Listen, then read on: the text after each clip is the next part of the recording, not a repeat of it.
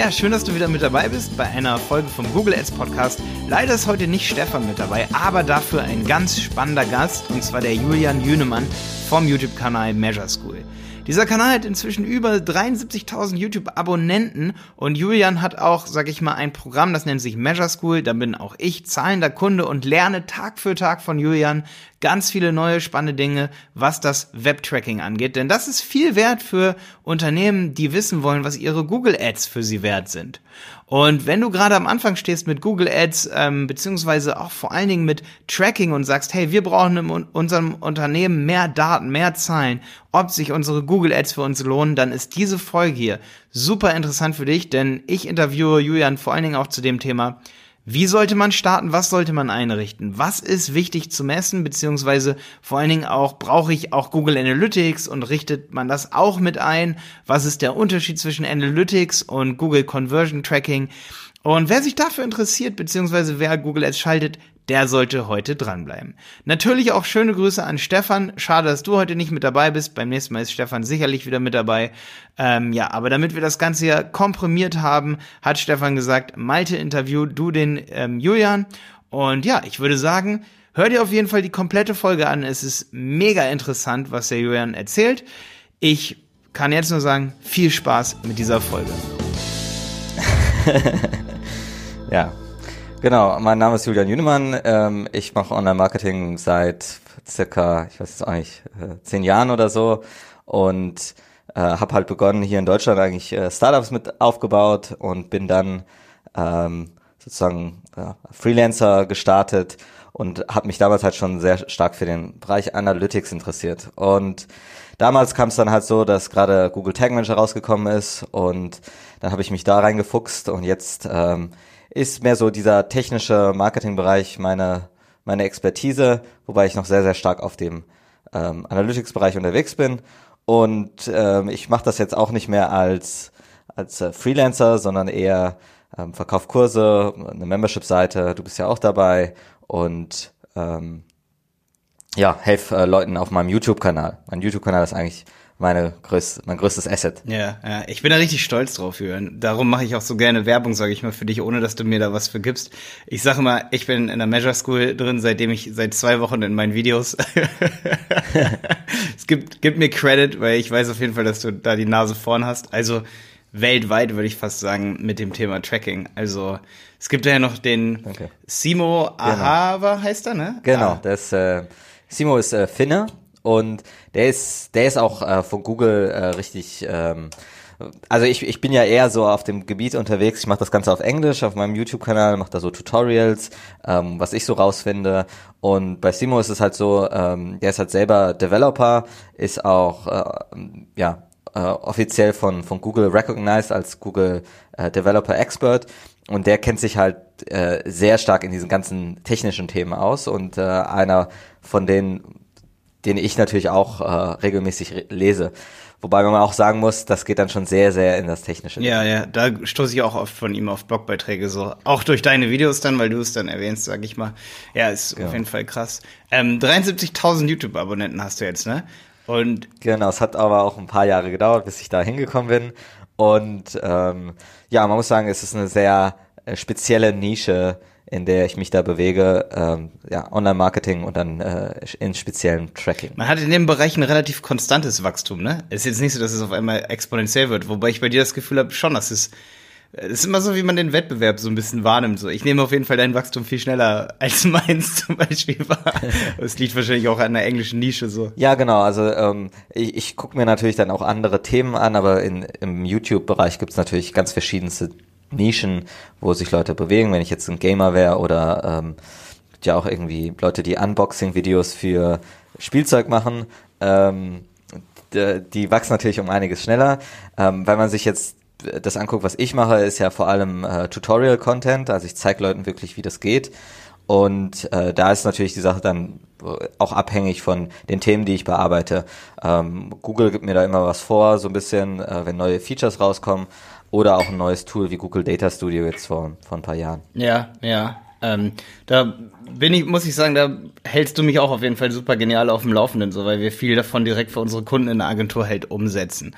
Und das ist übrigens auch der Grund, warum ich zum Beispiel eine Membership bei dir habe, weil ich halt sehe, dass wir halt von Kunden, da kommt auch gleich noch eine Frage auf jeden Fall von dem Juan. Auf Facebook hat der das, hat der eben noch eine Frage gestellt. Kommen wir gleich zu, zu den konkreten Fragen. Ähm, aber das ist ein Grund, warum ich mich direkt bei dir so angemeldet habe und warum ich das auch anderen empfehle, sag ich mal, die das als Agentur verkaufen, weil man einfach ja. gerade was so Google Analytics, Google Tag Manager, man kann halt super viel Zeit sparen, wenn man es halt von Anfang an richtig macht, ne? Ja, also der große Grund bei uns ist natürlich auch, dass äh, wenn man verschiedenste Sachen ein. Man muss da erstmal überhaupt die Möglichkeiten kennen von dem Tool und die dann alle einzubauen, äh, da äh, wirklich Experte drin zu werden, das wird dich wahrscheinlich ein paar Jahre dauern. Und ähm, ja, wenn man bei uns jetzt so in der Community guckt, ist es halt ganz oft so, dass die Leute halt sagen, okay, ich habe ein Problem, wirklich eine Problemstellung, wie kann man das mit Tracking dann lösen? Und da gibt's wie immer, und das ähm, da geht's äh, Tracking auch sehr stark in diesen Programmiererbereich rein. Es gibt halt verschiedenste Ansatzpunkte, wie man das Ganze lösen könnte. Also ähm, mit Google Tag Manager gibt es halt nicht nur eine Lösung.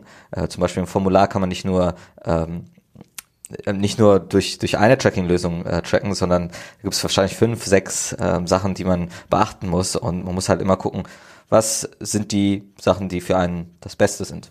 Da hattet ihr gestern zum Beispiel in, in, in der Gruppe, in der Measure School Gruppe von dir in der internen, da war ja, ja. gestern zum Beispiel das mit dem Ever-Webinar zum Beispiel. Da werden ja auch die Funnel immer komplexer und immer interessanter mit so vielen Tools, ne?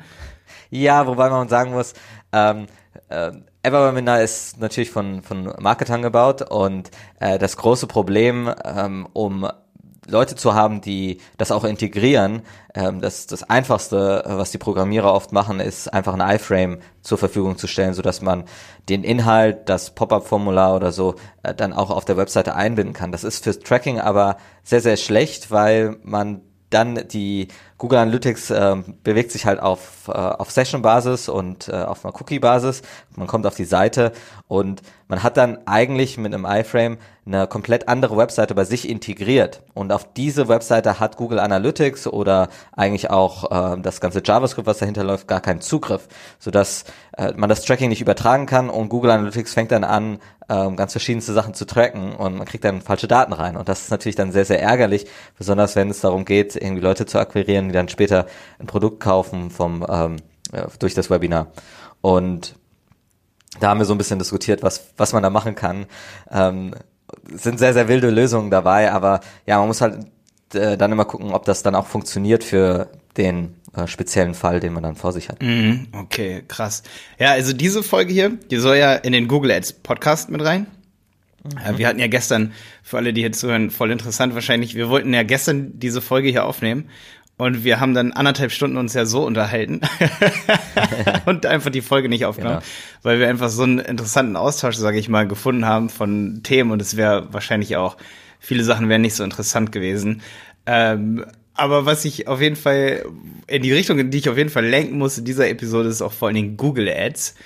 Ähm, da werfe ich dich mal so ins kalte Wasser, weil so viel machst du gar nicht mit Google Ads, oder? Richtig. Ähm, ich weiß natürlich, dass die Daten extrem wichtig sind für äh, Leute, die Performance Marketing machen. Das ist äh, auf Google Ads Basis oder auf Facebook Ads Basis. Und was man sich da immer wieder angucken muss, ist halt auch, wie sich das Ganze entwickelt hat. Vom Tracking finde ich das Ganze interessant, weil ähm, ja, als Facebook rausgekommen ist und hat gesagt, okay, wir machen jetzt auch Ads, ähm, kam halt äh, dann das Facebook Pixel raus und das Facebook Pixel ist ein bisschen dynamischer als jetzt, äh, was man damals mit Google AdWords noch machen konnte. Ähm, da gab es dann verschiedenste Tracking-Codes für die verschiedensten Sachen. Da haben sie das Ganze versucht zu vereinheitlichen, jetzt mit diesem äh, G-Tag. Dann gibt's den Google Tag Manager und da gibt's natürlich dann extrem viel Confusion, auch bei meinen ähm, Studenten, die dann nicht wissen, genau, was baue ich denn wo ein und jetzt hat der Kunde das eingebaut, kann ich jetzt auch das einbauen. Ähm, von, von daher gucke ich da lieber auf die, von der Tracking-Perspektive drauf drauf, solange die Daten ankommen, äh, ist da ja alles gut. Aber jetzt ähm, ja ganz tief in die Kampagnensachen reingehen, ähm, ist, fehlen mir so ein bisschen die Beispiele auch und die Praxis. Okay, aber das ist gar nicht so schlimm, weil ich glaube, mal auch ein Video bei dir gesehen zu haben, dass du zum Beispiel auf jeden Fall den Unterschied zum Beispiel auch zwischen so Google Ads Conversion Tracking und Analytics Tracking auch mal so richtig erörtert hast. Ja, genau. Das wäre an der Stelle hier auf jeden Fall mal mega interessant, wenn du da was zu sagst, so Was würdest du bei einem Kunden einrichten, der sagt, er sagt, hey, ich brauche auf jeden Fall Google Ads Erfolgsdaten. Was soll ich jetzt als erstes einrichten? Soll ich beides einrichten? Soll ich eins von beiden einrichten? Was machst du? Genau, also erstmal würde ich dem Kunden raten äh, zu Google Tag Manager. Ähm, das ist vielleicht, wenn der Kunde es selber einrichten würde, ein bisschen äh, kompliziert für ihn, aber wenn ich das für ihn machen würde, äh, wird äh, meine Arbeit um einiges schneller gehen und äh, wir hätten dann den Hebel, ähm, das Ganze schnell äh, über die Bühne zu bringen. Äh, ganz allein dadurch ist es dann halt auch gegeben, dass äh, wir eine Infrastruktur haben vom Tracking her, dass die wir, die wir später halt noch weiter ausbauen können, falls dann noch äh, Facebook Pixel oder ähm, andere Tracking Tools dazukommen. Darum würde ich eigentlich immer dazu raten, ähm, wenn, wenn es ums äh, Global Site Tag geht oder um, um Google Tag Manager, äh, ich würde halt Google Tag Manager eigentlich erstmal empfehlen als Tracking Infrastruktur, so dass man das Tracking halt richtig ein, einbauen kann. Ähm, das ist so mal das erste, wo äh, ich halt sagen würde, da lasse ich nicht viel mit mir reden, weil es sonst halt darum geht, äh, da muss ich sehr stark mit dem De Developer halt auch zusammenarbeiten, ähm, solche ähm, ja, Codes und, und Customizations einzubauen, die äh, ich eigentlich sonst über einen Tag Manager einbauen könnte.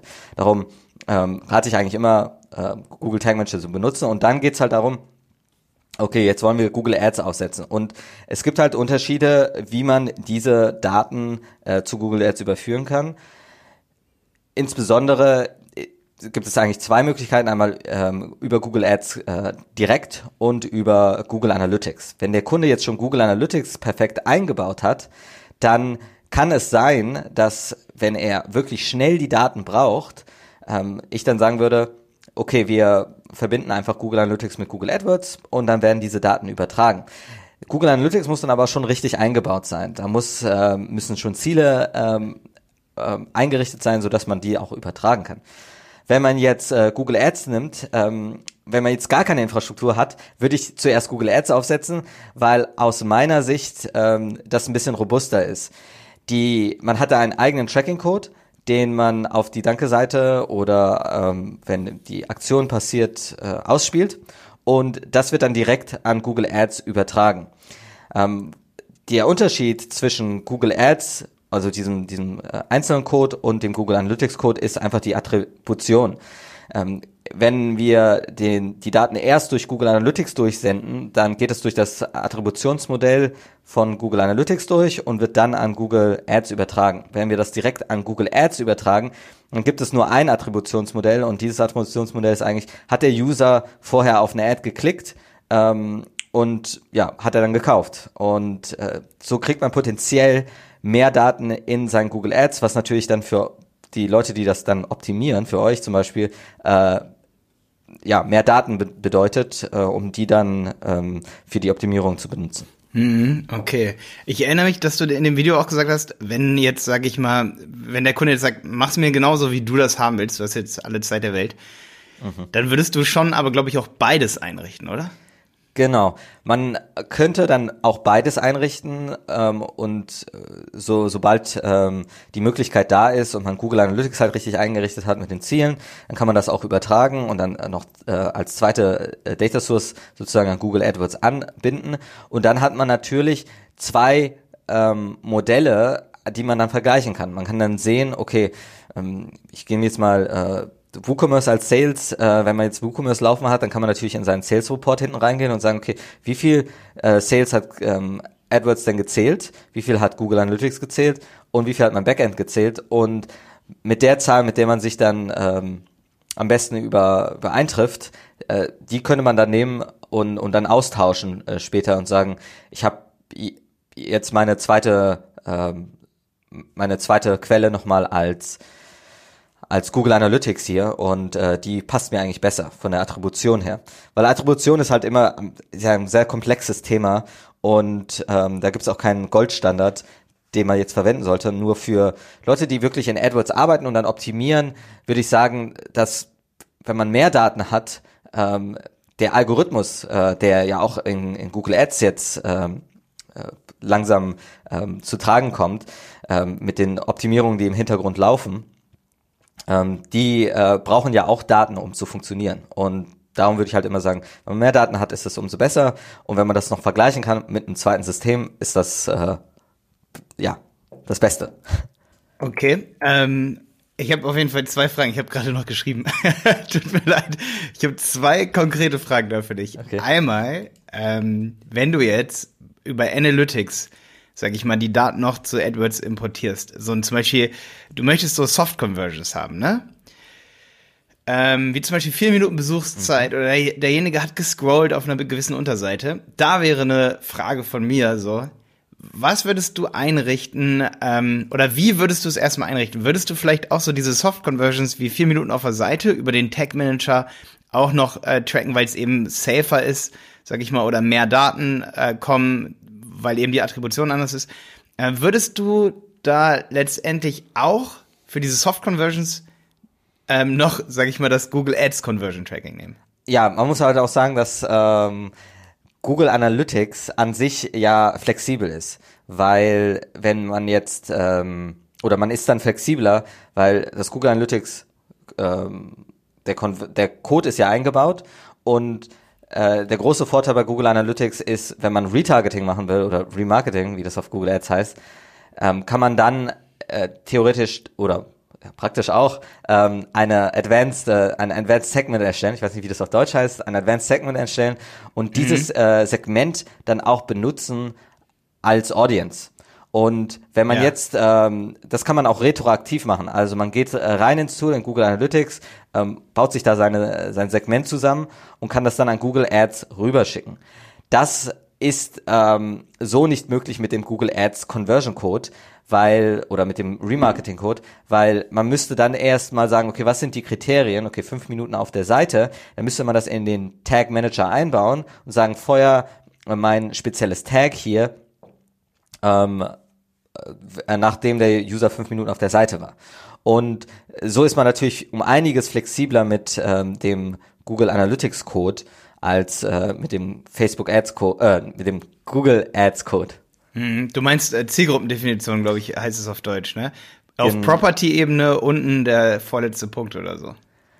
Da muss ich mal reinschauen. Ich finde es halt immer äh, sehr interessant, wenn ich bei deutschen Kunden bin und ja, ich, äh, ich habe das dann auf Deutsch, äh, dann, dann gucke ich mir das an und denke mir, warte mal, wo ich, ich ja. und die Übersetzungen sind manchmal ähm, nicht so pralle. Ich weiß, es ist schwierig. Ne? Also sagen wir mal, du hast rechts oben auf Datenansicht-Ebene hast du die, hast du deine Goals, ne? ähm, wenn du mal in der Verwaltung drin bist bei Analytics, wenn du es dir kurz vorstellst und dann hast du. Warte mal. Nee, es ist ja nicht, es geht ja nicht um die Verwaltung, sondern wenn du auf einem ganz normalen Report bist, dann hast du ja oben die Möglichkeit zu filtern. Ah, die Segmente. Und das okay. sind Segmente oder ah, Advanced, ah, okay. Custom Advanced Segments. Mhm, und da kann man sich ja fast alles zusammenbauen, was, äh, ja. oder diese, diese Daten schneiden, wie man möchte. Und ähm, wenn man da eine rechte, ich weiß nicht, wenn man dann das Segment hat, kann man da Rechtsklick machen und sagen, ähm, ähm, Audience erstellen. Und diese Audience kann man dann an Face, äh, an, an Google Ads direkt senden und mhm. diese Leute dann auch retargeten, weil ähm, die ja schon ja von von Google Analytics äh, sozusagen getaggt worden sind. Ja, ja. Und man ist viel viel flexibler nach hinten raus, so ne? Ja. Genau. Also im Remarketing macht das auf jeden Fall Sinn. Wenn du jetzt über Ziele redest, dann ist es natürlich so, dass ähm, wiederum äh, die Attribution eigentlich nur das, der, der Unterschied ist. Ja. Ähm, wenn ich wirklich wissen will, hat der User darauf geklickt oder auf die Ad geklickt und dann war er fünf Minuten auf der Seite, kann es ja auch sein, dass er auf die Google Ad geklickt hat, ähm, dann die Seite verlassen hat, dann nochmal äh, über Facebook wiedergekommen ist und dann fünf Minuten auf der Seite geblieben ist. Google Ads würde das ähm, zählen, also der, als äh, Conversion zählen, Google Analytics dann nicht, weil ähm, dann würde das Facebook zugeschrieben werden. Und von daher äh, ma macht es in einigen Fällen natürlich Sinn. Ich bin halt immer ein Fan davon, zu gucken und zu schauen, was wollen wir wirklich aufsetzen, was ist mein Plan hier und äh, welche Daten brauche ich, um die ersten Optimierungen vorzunehmen. Vielleicht ist es jetzt ähm, Vielleicht, wenn du Mikrooptimierung dann noch weitermachen möchtest, dann äh, wäre es besser, das Ganze über Google Ads aufzusetzen und mit Google Tag Manager, was natürlich ein bisschen länger dauert. Aber da würdest, darf ich kurz was zwischenfragen? Ja. Da würdest du dann sozusagen einfach eine Custom Conversion einrichten ähm, und sagen, okay, dann feuert man die mit dem Tag Manager, diese Conversion, wenn derjenige nach fünf Minuten oder noch nicht weg ist, dann feuert man es über den Tag Manager. Genau. Äh, direkt als Website Conversion, so heißt es auf Deutsch in Google Ads. Ne? Okay. Genau, genau, richtig. Ja, so könnte man das äh, machen. Und dadurch kriegt man halt das ganze ähm, andere Conversion Tracking hin, als äh, das Ganze über Google Analytics zu machen. Aber das sind halt immer Präferenzen. Ich würde da immer gucken, dass ähm, man sich einen Plan macht, was ist wirklich wichtig. Wenn man jetzt Soft Conversions nimmt oder Micro Conversions, das kann man immer ausbauen, das kann man immer wieder zurücknehmen. Ich würde nur davon abraten, jetzt zu sagen, ich tracke irgendwie alles, äh, nur weil es irgendwie geht. Mit Google Tag Manager kann man Scroll-Tracking machen oder äh, Visibility-Tracking, äh, wenn irgendwas aufpoppt und so. Das ist alles toll, aber nutzt man dann auch wirklich die Daten. Und äh, darauf kommt es halt dann an, drauf an. Mhm. Visibility Tracking kann unheimlich cool für so Nebensachen sein, wie zum Beispiel Kontaktformular tracken, wenn man jetzt kein Event oder so hat, dass man einfach sagt, okay, da poppt jetzt eine Nachricht auf. Das habe ich auch in einem deiner Videos gesehen, dass du das mal gemacht genau. hast. Genau, also da, wenn, wenn man jetzt ähm, sich äh, Form-Tracking anguckt, ein Formular kann man ja ähm, äh, tracken dadurch, dass ähm, ja es gibt einen Callback von JavaScript, äh, der sagt, okay, das Formular wurde abgeschickt. Das könnte man tracken. Man könnte auch tracken, ob jemand auf der Danke-Seite dann ist oder ob so ein Visibility-Pop-up äh, dann kommt oder ob jemand auf den äh, äh, Absenden-Button geklickt hat. Ja, also es gibt äh, verschiedenste Möglichkeiten, das zu machen und die haben ja ihre Vorteile und Nachteile. Ähm, wenn jemand auf den Button klickt und die, das Formular nicht richtig ausgeführt wird, dann, dann äh, wird ja das rot angezeigt und dann muss man das nochmal ausfüllen, dann klickt er da nochmal drauf, dann hat man zwei Conversions gezählt. Aber manchmal äh, macht das Sinn, weil es nicht anders geht oder es ähm, äh, Probleme gibt mit äh, dem äh, Danke-Seite-Tracken oder es gibt keine Danke-Seite. Also man muss da flexibel sein und dafür kommen halt diese ganzen Techniken, die man ähm, benutzen kann bei, bei Google Analytics, bei Google Tag Manager, ähm, wie man etwas trackt und da kommen verschiedene Zahlen ja, rum. Ja, ja, ja, muss man auch sagen. Also ich denke, jeder, der jetzt zuhört, der weiß schon, wo er als nächstes sich auf jeden Fall Ressourcen holt und das erstmal auf deinem YouTube-Kanal, weil da, da habe ich auf jeden Fall unglaublich viel gelernt und ich kann es jedem hier sagen, der hier zuhört und sagt, okay, wir benutzen Google Ads. So, geht mal auf Julians äh, YouTube-Kanal Measure School, ne? Genau. Ich verschreibe mich da übrigens immer. Guck da mal drauf. Ähm, übrigens, eine kleine Sache habe ich äh, eben, ist mir noch eingefallen, Julian, vielleicht ist es für dich mal interessant auch. 95 Prozent, würde ich sagen, aller neuen Kunden, die zu uns kommen, haben Analytics so auf die Website gepackt. Also so plain. Genau. Da weißt du, wie sich die Branche in den nächsten Jahren noch eigentlich umkrempeln wird. Also, äh, die Branche ist noch bei 95% Analytics und 5% nutzen Tag Manager, was das volle Potenzial wäre. Okay. Da sieht man, wie krass es eigentlich in Deutschland so ist. Also, ja, und man muss auch da, wenn man sich die Historie von Analytics anguckt, wie Google Analytics auch entstanden ist, äh, oder als, als Google damals das Tool gekauft hat, Urchin hieß das damals noch, da war ja auch noch die Webwelt ganz anders. Ne? Da gab es dann halt Webseiten und man konnte durch, ähm, ja, durch dieses kleine JavaScript dann auf einmal sehr, sehr viele Daten tracken. Und jeder war eigentlich blöd, wenn er das nicht installiert hat, weil es ja kostenlos ist. Nur jetzt ähm, mit Google Tag Manager kann man, und das ist eigentlich auch die Power, das Ganze customizen. Und äh, diese Customizations, die, ähm, die kann man mit dem normalen Tracking-Code so äh, nicht so schnell einbauen, ganz einfach. Du brauchst einfach einen Programmierer, um das zu machen. Hm. Und weiterhin wird sich die Welt sowieso noch mal weiterdrehen, weil äh, es gibt ja jetzt auch weitere andere Technologien, wenn man sich ähm, äh, äh, SPA-Webseiten, äh, Single-Page-Webseiten Mhm. anguckt, die haben ja keinen äh, Page-View, der ähm, weiterhin aufgerufen wird bei dem nächsten Page-View. Man einfach nur Routing, ne? Ja. Genau, und dann ähm, wird es natürlich schwer, mit Google Analytics zu arbeiten, by default. Da musst du schon wirklich custom da was einbauen. Ah, krass. Ja, und dann wird die Branche noch aufgeräumt von ITP 2.0. Aber ich glaube, wenn ich dich jetzt danach frage, dann verquatschen wir uns hier komplett. 2.1, 2.1 gibt's da jetzt. 2.0, oh, oh, okay, okay. Also jeder, der sich mit Tracking momentan beschäftigt, googelt einfach mal bitte ITP 2.1. dann findet ihr auf jeden Fall ein YouTube-Video von dir, denke ich auch. Genau, ja, Hoffentlich. auch Also das, ja. geb's mal bei Google, äh, bei YouTube ein. Ja, übrigens, genau, das ist natürlich auf Englisch das Video. Da muss ich sagen, ich habe hier noch auf meiner Liste stehen, was ich mir aufgeschrieben habe. Mein Team wollte dich mal Deutsch reden hören. Da können wir jetzt schon einen Check hintermachen. ich glaube, viele andere sicherlich auch so. Ich habe mir das immer mal gewünscht. So. Ich habe immer, wenn ich deine Videos so gucke, dann denke ich so, ey, witzig, ähm, man kennt ihn nur auf Englisch reden. So, wie hört sich das eigentlich auf Deutsch an? Ja, man, man merkt vielleicht auch jetzt gerade, dass ich mit den Worten so ein bisschen ähm, ja, äh, die, die, also die Begriffe fast gar nicht kenne, wenn man es jetzt auf Deutsch Segment übersetze, Segment und so weiter. Ähm, und das, das ist so ein bisschen ne? schwierig. Ah, Das ist zum Glück Segment auch. Das ist Segment. Nur Advanced Segment ist nicht. Ich glaube, es sind schon die Zielgruppen, die du auch meintest, die Okay. weiter, also die Zielgruppen, die man aus den Segmenten dann erstellen kann. Ja, weil Ah, die ja, gibt man genau. auch an Google Ads weiter. Genau, genau. Und ja. Äh, ja, ich war auch halt äh, einmal bei einem Training hier in Deutschland ähm, und habe dann Training gegeben und äh, wir haben das Ganze auf Deutsch umgestellt, weil die das wollten und auf einmal habe ich mich überhaupt nicht mehr zurechtgefunden. Das ist schwierig, ne? Und ähm, ja, Google Analytics, ich glaube, da gibt's ja äh, Zielseiten, sind ja irgendwie die Landingpages, oder? Ja, genau, Zielseiten. Genau, das ist halt auch, ich weiß auch nicht, wie, wie das ne? übersetzt haben. Ja, ich habe das neulich auch mal so gehabt. Neulich wollte ich unbedingt mal, um auch wieder die andere Seite zu sehen, habe ich Google Ads mal auf Englisch umgestellt. Und dann muss ich sagen, dass ich dann auf einmal viel langsamer werde, wenn ich die englischen Begriffe so lese. Ja. Das ist dann, er erzeugt dann voll die kognitive Dissonanz. Und man denkt sich immer so, oh, da stimmt was nicht, ich muss wieder zurückstellen. Leider, weil, weißt du, was der Grund für mich war? Die Tastenkombination Shift, ähm, warte, Shift, äh, P zum Beispiel sind alle Shopping-Kampagnen. Ah, okay. Ähm, und dann gibt es noch so ein paar andere ähm, Kombinationen, äh, so zum Beispiel Shift A ist, glaube ich, alle Ads, weißt du? Aha. Nee, warte. Bei, bei ein paar ist es so ganz offensichtlich, da ist immer der Anfangsbuchstaben äh, im Menü, so, weißt du? Ach so. Okay, Aber natürlich okay. von den Englischen, natürlich nicht von den Deutschen. Und deswegen hatte ich es dann umgestellt, so. Aber ich bin dann voll gescheitert irgendwann so. Auch wenn ich die Übersetzung erkenne, einfach weil man ist langsamer so. Ja. Man genau. muss dann kurz im Kopf so nachdenken, so ähm, ah, das steht ja gar nicht, da steht ja was ganz Kurzes. Meistens ist die Länge der Buchstaben, die nicht mehr stimmt und dann ist man nicht mehr so fix im Interface. So. Ja, absolut. Ich glaube, dann bräuchte man ein paar Monate. Okay, also das nur ganz kurz für alle, sag ich mal, die richtig schnell in Google Ads sein wollen. Man kann es auf Englisch umstellen und dann sind doch die Tastenkombinationen ergeben dann mehr Sinn. Ähm, aber ich krieg's nicht hin, muss ich ganz ehrlich sagen. Ähm, genau, warte mal, ich guck mal hier in meine Frageliste. Ich habe auf jeden Fall noch was mitgebracht. Jetzt, jetzt wäre an der Zeit, dass wir mal ein bisschen Richtung Strategie auch gehen. Okay. Nochmal zum Ende hier. Der Juan hat nämlich gefragt. Ähm, der ist immer voll aktiv bei uns auf Facebook und hat immer coole Fragen. Ähm, witzigerweise hat er erst gesagt, frag mal den Julian, wie man eigene Datenschicht äh, Variablen, beziehungsweise genau, was in die Datenschicht reinpusht. Da habe ich ihm nur geantwortet mit Script.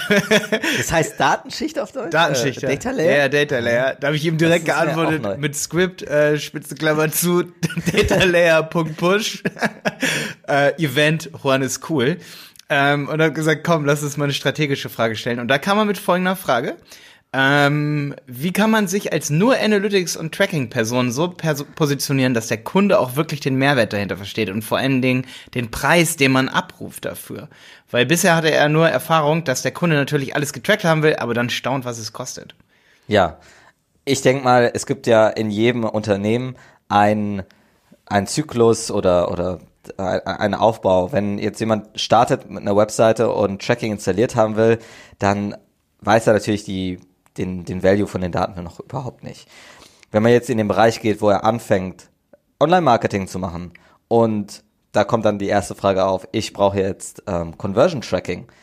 Da ist dann natürlich dann die Frage, okay, er braucht auch wirklich die Daten. Da valued er die Daten.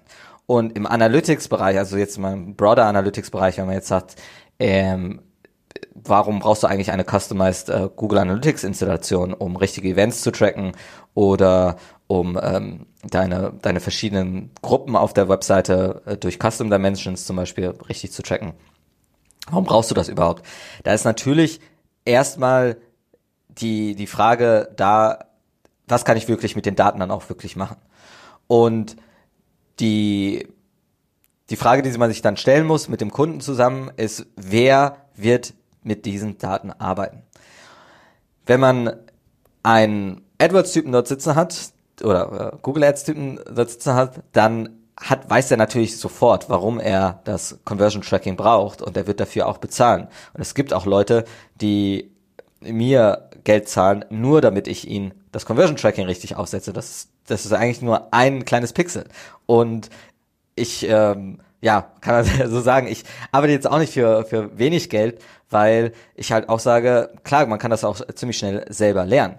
Nur wenn es dann darum geht, wirklich größere Installationen zu machen, größere Analytics, ähm, Customizations äh, vorzunehmen und denen wirklich Daten zu geben, die äh, sie weiterbringen, dann muss man natürlich in einen sehr starken Prozess auch mit den Leuten in der Firma reingehen, um herauszufinden, welche Daten würden denn Sinn machen, um vielleicht noch besser eine AdWords-Kampagne zu betreiben, vielleicht noch mehr herauszufinden über den Kunden. Und bei dieser Stage sozusagen von, oder wie nennt man es auf Deutsch? Äh, auf der Stufe oder? Auf der Stufe, wo äh, der, das Unternehmen dann an dem Zeitpunkt ist, hat das Unternehmen wahrscheinlich schon einen internen Webanalysten dort sitzen. Also wirklich jemanden, der sich mit Daten ähm, den ganzen Tag auseinandersetzt. Und man muss dann auch sagen, das sind natürlich dann auch größere Firmen, die, die schon länger am Markt sind, die, deren Geschäftsmodell schon ähm, äh, erprobt ist und ähm, die jetzt noch weiter das Ganze intern aufbauen müssen, weil Analytics an sich ist ja ein längerfristiger Prozess und du kannst als außerhalb ähm, oder als Externer kannst du da nicht reinkommen und sagen, ich, äh, ich, ich checke jetzt was, ich gebe euch hier die Insights und dann verändern wir dieses Produkt oder jenes Produkt. Du brauchst immer jemanden, der das intern eigentlich verkauft. Und das geht dann bis in die Management-Ebene hoch, sodass viele Unternehmen ab einem bestimmten Zeitpunkt halt einen Webanalysten halt wirklich auch einstellen. Und in meiner Branche kenne ich halt die meisten Leute, die halt wirklich ähm, also die meisten äh, Webanalysten, die freelance-mäßig unterwegs sind, arbeiten mit Teams zusammen, die intern eigentlich ähm, mit den Daten wirklich umgehen können. Also die machen das nicht alleine und sagen sich hier, ich äh, baue dir mal kurz was ein, sondern die ähm, begleiten dann einen Prozess mit, einen ähm, Webanalyse-Prozess, der wirklich dann auch Resultate bringen kann, die darüber hinausgehen, dass er, dass man jetzt irgendwie mm, äh, mm, AdWords-Daten mm. zur Verfügung hat. Also äh, gibt es verschiedene Stufen, äh, in die man in Unternehmen reingehen kann. Aber wenn man sehr, sehr spezialisiert ist, natürlich, das ist das Gleiche, wenn man jetzt sagt, ich mache ähm, äh, ja Produkt, äh, Verpackungsberatung oder so. Das gibt's natürlich auch nur in großen Unternehmen, wo das äh, oder große Unternehmen, die wirklich diese Mikrooptimierung ja, ja. dann vornehmen wollen. Und darum würde ich halt sagen, dass äh, man jetzt nicht sagen kann, dass ähm, das so einfach wäre, dass man das an ähm, ja ein kleines Geschäft hier verkaufen könnte, eine volle Analytics-Installation, sondern man muss dann schon in einen höherpreisigen Bereich auch reingehen. Ähm, Corporate Clients wären das dann, wo äh, man wo auch wirklich der Value gesehen wird in diesen Daten. Ja, denke ich auch, auf jeden Fall. Also, ähm, und den kann man dann auch relativ schnell, sage ich mal, das wäre unser Ansatz so ein bisschen auch, dass wir halt vorrechnen, wie viel wird im Monat für Google Ads ausgegeben. Und oft sind es dann ja. einzelne Keywords, wo wir noch Soft Conversions brauchen, um zu wissen, okay, lohnen die sich? Und wenn wir einzelne abstellen, die dann eben nicht die entsprechenden Soft Conversions bringen, äh, wie zum Beispiel, wir wissen, dass eine Durchschnitts äh, äh, Time to Sale ist dann oder Time to Conversion wäre zum Beispiel zehn Minuten, dann wissen wir, dass ab sieben Minuten ist derjenige viel mehr wert auf der Seite, also machen wir das sieben Minuten Tracking zum Beispiel oder genau. vier Minuten Tracking bei manchen Produkten, je nachdem wie einfach das Produkt. Und dann rechnen wir vor, hey, wenn wir die und die Keywords ausmachen, zum Beispiel oder so, also so ein bisschen, das ist so eine Milchmädchenrechnung, aber klar, klar. natürlich könnte man sagen, hier, wenn wir bestimmte Kampagnen ausmachen, dann habt ihr, sag ich mal, spart ihr ja 500 Euro im Monat oder 1000 Euro im Monat, es könnte sogar bis zu 5000, 10.000 sein, die ja. gespart werden durch richtiges Tracking und da versteht das dann natürlich auch jeder Manager und verkauft das intern. Genau. Also bei euch ist es natürlich äh, nochmal eine andere Sache, weil ihr direkt an den Daten dran sind und ihr könnt da einen Klick und dann haben die Daten euch was gebracht. Ja. Und dann seht ihr natürlich auch den Value in den Daten mhm. an. Wenn ihr da jemanden bezahlt für, der das euch einbaut, dann äh, lohnt sich das auch sofort. Aber äh, wenn es wirklich in den Webanalyse-Prozess reingeht, wo man sagt, ähm, ich setze euch jetzt hier komplett was Neues auf und ähm, wir wollen natürlich dann auch Insights generieren, aber eigentlich kann man, das Einzige, was man eigentlich im Analysebereich verkaufen kann, ist der Change an sich. Und nur wenn man den halt irgendwie bewirkt, kann man äh, dafür auch richtig viel Geld verlangen. Mm, also ja, wenn man richtig, sagt, okay, richtig. wir machen wirklich eine Optimierung hier, dass eure Conversion Rate äh, äh, ja äh, nach oben geht. Und da das dauert lange. Ähm, das dauert aber auch interne Prozesse müssen da angestoßen werden, wie zum Beispiel ein neues Web Website-Design und so weiter. Und ähm, dann ist es natürlich um einiges schwerer, das als Externer zu machen und reinzugehen und sagen, ja, ich äh, ich äh, lift jetzt hier eure, eure Conversion Rate an, sondern man braucht dann schon Leute, die mit den Daten auch wirklich was anfangen können und die das auch valuen. Und da ist es halt so, dass es meistens größere Unternehmen sind. ja, ja. Sagen. Ich würde auch so gucken, wie groß ist der Hebel von dem, was man da gerade verkauft. Und wenn das jetzt letztendlich ein äh, Arzt ist, sag ich mal, der kauft eine Website für 5000 Euro und nicht für äh, 50.000 Euro oder 100.000 Euro, dann braucht man dem ja auch letztendlich, für den sind ja die einfachsten Daten schon relativ cool. Der ist ja schon zufrieden, wenn er irgendwie weiß, ja, da sind Leute auf der Website und ähm, da wir müssen jetzt ein bisschen was in Richtung SEO machen oder so oder in Richtung Google Ads, da bringt es ein bisschen was. Anders ist natürlich bei Online-Shops, die, sage ich mal, 20.000 Euro im Monat in Google Ads reinstecken oder so in dem Dreh, oh. da ist der Hebel anders und die verstehen das dann natürlich auch viel schneller. Ähm, ich glaube, da kommt es auch auf die Größe des Unternehmens an, wie man argumentieren muss und das vorrechnen muss. Äh, genau. Vor allen Dingen aber die Größe der Zahlen, sag ich mal. Ein Arzt würde es auch verstehen und da haben wir uns als Unternehmen auch echt angewöhnt, dass wir sagen, ey, was sind Umsatzziele von dir? Wir würden nie wieder ein Verkaufsgespräch, das haben wir früher öfter falsch gemacht, äh, dass wir nicht gefragt haben, was sind eure Umsatzziele? Und oft sind die viel höher, zum Beispiel, als wir das immer dachten. Ja. So weißt du? Also wir haben nie so gefragt, was sind jetzt die konkreten Ziele damit? Wie viel Geld wollt ihr eigentlich einsparen bei Google Ads? Wie viel wollt ihr eigentlich reinstecken in Google Ads? Genau. Was wäre dann so angemessen? Also das, das sind nochmal als kleine Sache hier. Ja, ähm, das waren so die Hauptfragen auf jeden Fall von mir. So. Cool. Ähm, ihr könnt ja gerne hier nochmal drunter schreiben, wenn ihr Fragen habt für Julian. Äh, ich denke, wenn ich den Julian überreden kann, machen wir auch noch eine Folge für den Wenig Zeit, viel Effekt Podcast wahrscheinlich. Klar. Ähm, das sollte erstmal so die erste Folge sein. Ich denke, wir machen auf jeden Fall noch mal was äh, so zusammen ähm, generell in Zukunft, oder? Ja, yeah, Wie sagst klar. du das?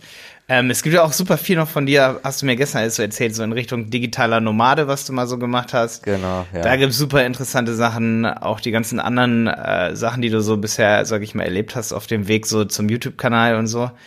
Ähm, ich denke da, ich meine, du hast ja auch Udemy-Videos, zum Beispiel mal Udemy-Kurse gemacht, ne? Ja, viel ausprobiert. da kann man dann natürlich auch viel, ähm, sag ich mal, beraten, ähm, was, sag ich mal, was, sag ich mal, auch so ein bisschen andere Sachen sind, so, dass die Leute nicht eben da anfangen, wo, wo wir, sag ich mal, angefangen haben, so. Das gibt mir dann auch natürlich ein bisschen Proof. Ich habe ja auch Udemy ganz lange ausprobiert oder ganz viele andere Sachen, so ja, genau. Thorsten schreibt übrigens gerade auf Facebook, äh, ich habe das nochmal ganz kurz aufgerufen. Er sagt, dann hören wir Julian endlich mal auf Deutsch. du siehst, was die Leute wollen. Also die Leute wollen. Ich glaub, das ist das erste Mal, dass ich ja so öffentlich. Echt?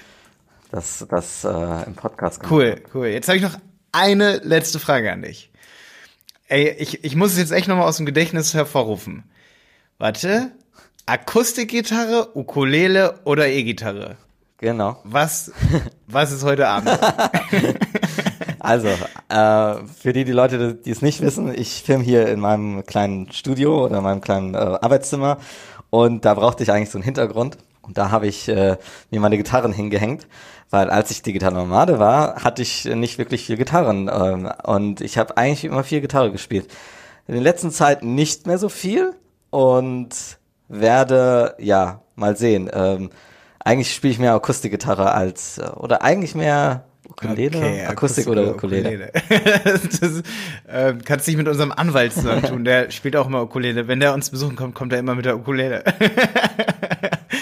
ja, also äh, damals im Büro war ich hier in Berlin auch äh, immer mit Ukulele unterwegs, weil mir dann langweilig wurde. Ja, und äh, ich finde das ein cooles Instrument, was man. Äh, das lockert immer die Stimmung. Auf jeden Fall äh, einfach auch lernen kann. Ähm, darum habe ich das jetzt hier auch hängen und äh, spiele manchmal mit. Nächstes Mal machen wir Over the Rainbow zusammen. ich weiß nicht. Ja, ich bin kein guter Sänger. Ich Weil sonst äh, fange ich noch hier. Mich haben auch schon Leute gefragt, ob ich äh, nicht ein, hier so ein ähm, so Musikchannel starten will oder so ein, so ein, ähm, so ein Cover-Channel von. Ja, muss man, eigentlich muss man sich mehr auch Zeit dafür nehmen, Sachen äh, auf YouTube oder so zu machen, die man einfach auch nur so privat macht oder aus Spaß, ne? Ja, ja. Das stimmt. Weil ich glaube, da bist Aber du auch da, so da gibt's jetzt gerade ein großes Problem bei YouTube, weil ähm, anscheinend ist es so, dass der Algorithmus jetzt erkennt, wenn du ein Cover machst und dann wird dir die Monetarisierung sofort weggenommen ähm, von gleich von Universal oder wer auch immer das äh, damals verlegt hat, ja, das Lied. Ja. Ja, aber ich meine ja auch nur so ein bisschen, um die kreative Ader so ja. auszuleben, sage ich mal, um ja auch in gewisse, sage ich mal, Kreise und Kontakte, dass man einfach über das redet, wo man selber Lust drauf hat, so ne? Ja. Klar. Das ist schon, ähm, ja, wenn man das sowieso den ganzen Tag macht. Ey Julian, danke auf jeden Fall für das Interview. Ähm, ich freue mich auf Fragen auf YouTube. Das wird sicherlich nicht das letzte Mal gewesen sein, dass wir den Julian überreden, mal dabei zu sein bei einem Podcast für den Google Ads Podcast oder für wenig Zeit, viel Effekt. Auch im Performance Podcast haben wir schon über Web-Tracking geredet. Und ich hoffe, ähm, ja, dass wir auch mal ein YouTube-Video zusammen machen. Genau. genau. Alles klar. Alles klar. Danke dir. Ciao. Ciao.